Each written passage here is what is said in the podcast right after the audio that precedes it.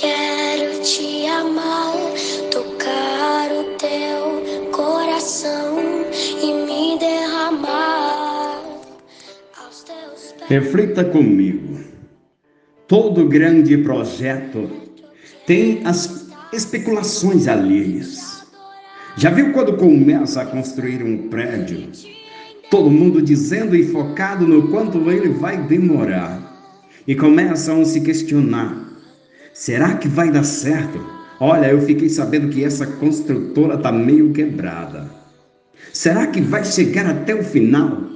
e as pessoas ficam criando especulações e só resta o julgamento.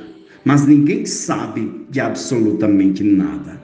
O único que sabe é o engenheiro que recebeu o projeto daquela obra. E ele, ele não está nem aí para o que os outros pensam. Ele simplesmente vai seguir o projeto que recebeu. Ninguém precisa saber do que Deus tem para você.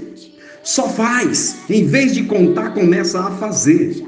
Em vez de tentar dizer, se justificar, não, eu não estou nem aí.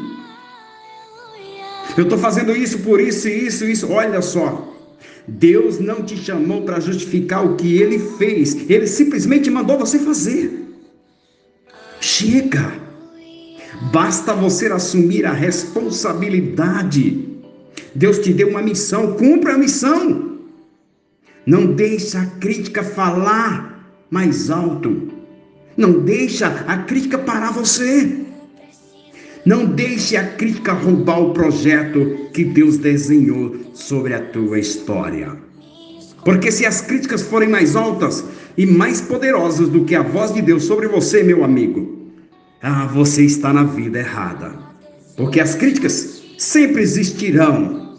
É simples. Prioriza o projeto que Deus colocou em suas mãos e faça o que tem que ser feito hoje.